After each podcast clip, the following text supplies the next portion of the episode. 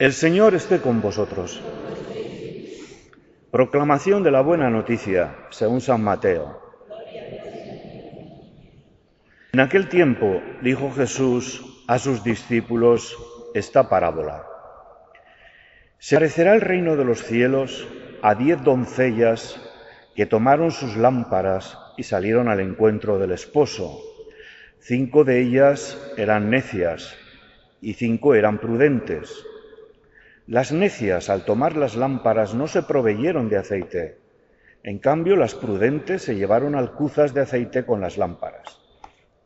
El esposo tardaba. Les entró sueño a todas y se durmieron.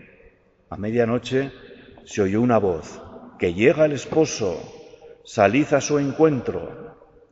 Entonces se despertaron todas aquellas doncellas y se pusieron a preparar sus lámparas. Y las necias dijeron a las prudentes, Dadnos de vuestro aceite, que se nos apagan las lámparas. Pero las prudentes contestaron, Por si acaso no hay bastante para vosotras y nosotras, mejor es que vayáis a la tienda y os lo compréis. Mientras iban a comprarlo, llegó el esposo, y las que estaban preparadas entraron con él al banquete de bodas, y se cerró la puerta. Más tarde llegaron también las otras vírgenes, diciendo, Señor, Señor, ábrenos. Pero él respondió, En verdad os digo que no os conozco. Por tanto, velad, porque no sabéis el día ni la hora. Palabra del Señor. Sentaros un momentito. Para comprender esta parábola, como de hecho todo el Evangelio, hay que conocer y situar el contexto en el que se escribe. El evangelista Mateo y la comunidad que escribe este Evangelio se escribe hacia el año 80 después de Jesucristo. Y además, como sabemos por las crónicas escritas del Imperio Romano, de que están sufriendo persecución también están soportando una decepción, porque la primera generación de cristianos creía que Jesucristo iba a venir. De hecho, Pablo lo pensaba, lo dice así en la carta que hemos oído. Nosotros los que quedamos hasta la venida del Señor no precederemos a los que hayan muerto, el mismo Señor, a la voz del arcángel y al son de la trompeta, descenderá del cielo, los muertos resucitarán en primer lugar y después nosotros, dice Pablo. Los que vivamos, los que, los que quedemos, seremos llevados con ellos entre nubes al encuentro del Señor por los aires. Esta creencia, que seguramente proviene también del mismo Jesucristo. Él había anunciado que volvería. La primera generación se está muriendo y la segunda generación de cristianos, además de sufrir la persecución, están diciendo, oye, pero ¿qué pasa aquí? El Señor Jesús no viene. Digamos que corren el peligro de ir relajando su fe de alguna manera. Y el evangelista Mateo, la comunidad, recogen seguramente palabras de Jesús que nos cuentan en esta parábola que hemos escuchado hoy, la de las doncellas necias y prudentes. Mateo se fija en esa tradición de los desposorios que había en Israel en tiempos de Jesús, unos desposorios para nosotros un tanto raros. Primero había unos desposorios que se hacían eh, como un compromiso que se adquirían entre el novio y la novia, después pasaba un tiempo, podía ser hasta un año, hasta que iban a vivir juntos. Y en ese tiempo, durante ese tiempo, de los desposorios a que iban a vivir juntos, pues se celebraban alguna fiesta, por ejemplo, el banquete.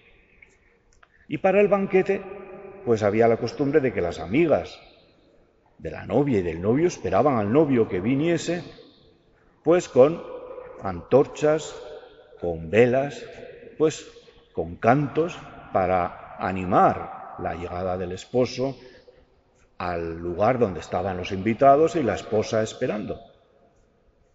Mateo coge esta anécdota para relatarnos lo que él nos quiere decir en cuanto que es necesario ser prudente, hay que estar vigilante, porque en la hora que menos pensamos viene el esposo, es decir, Jesucristo. Aquellas doncellas prudentes, su simbología somos nosotros. El aceite, bueno, pues es las buenas obras que tenemos que realizar para que brille nuestra presencia en el mundo, luzca. Y eso no lo podemos apagar. Aunque veamos esto de la religión que quizás nos cansa o que el mundo no nos ayuda a creer o nos relajamos en nuestra relación con el Señor, el evangelista por boca de Jesucristo nos dice, ojo, que no sabéis cuándo se va a presentar el Hijo del Hombre, no os relajéis, seguid haciendo el bien todos los días. Último, una pregunta que podemos dar respuesta. ¿Cómo se va a presentar Jesucristo?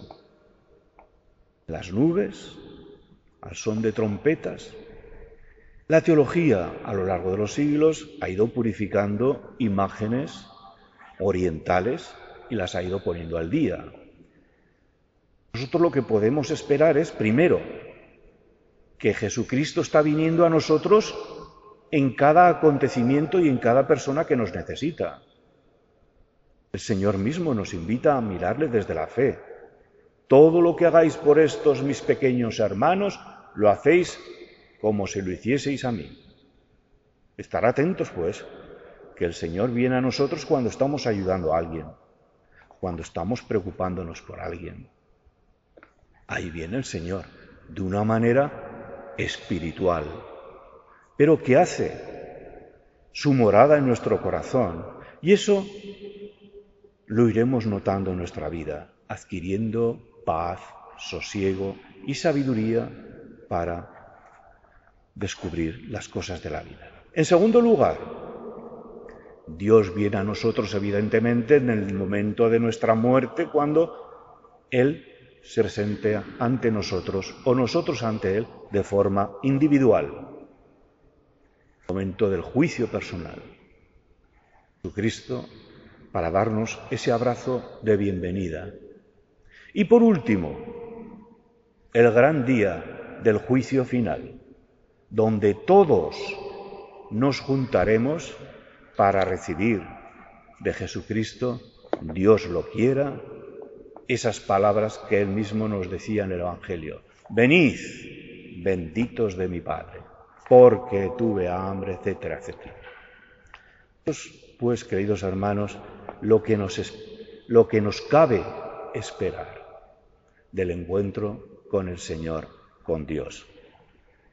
Vigilemos, pues, para que cada día pueda significar ese encuentro.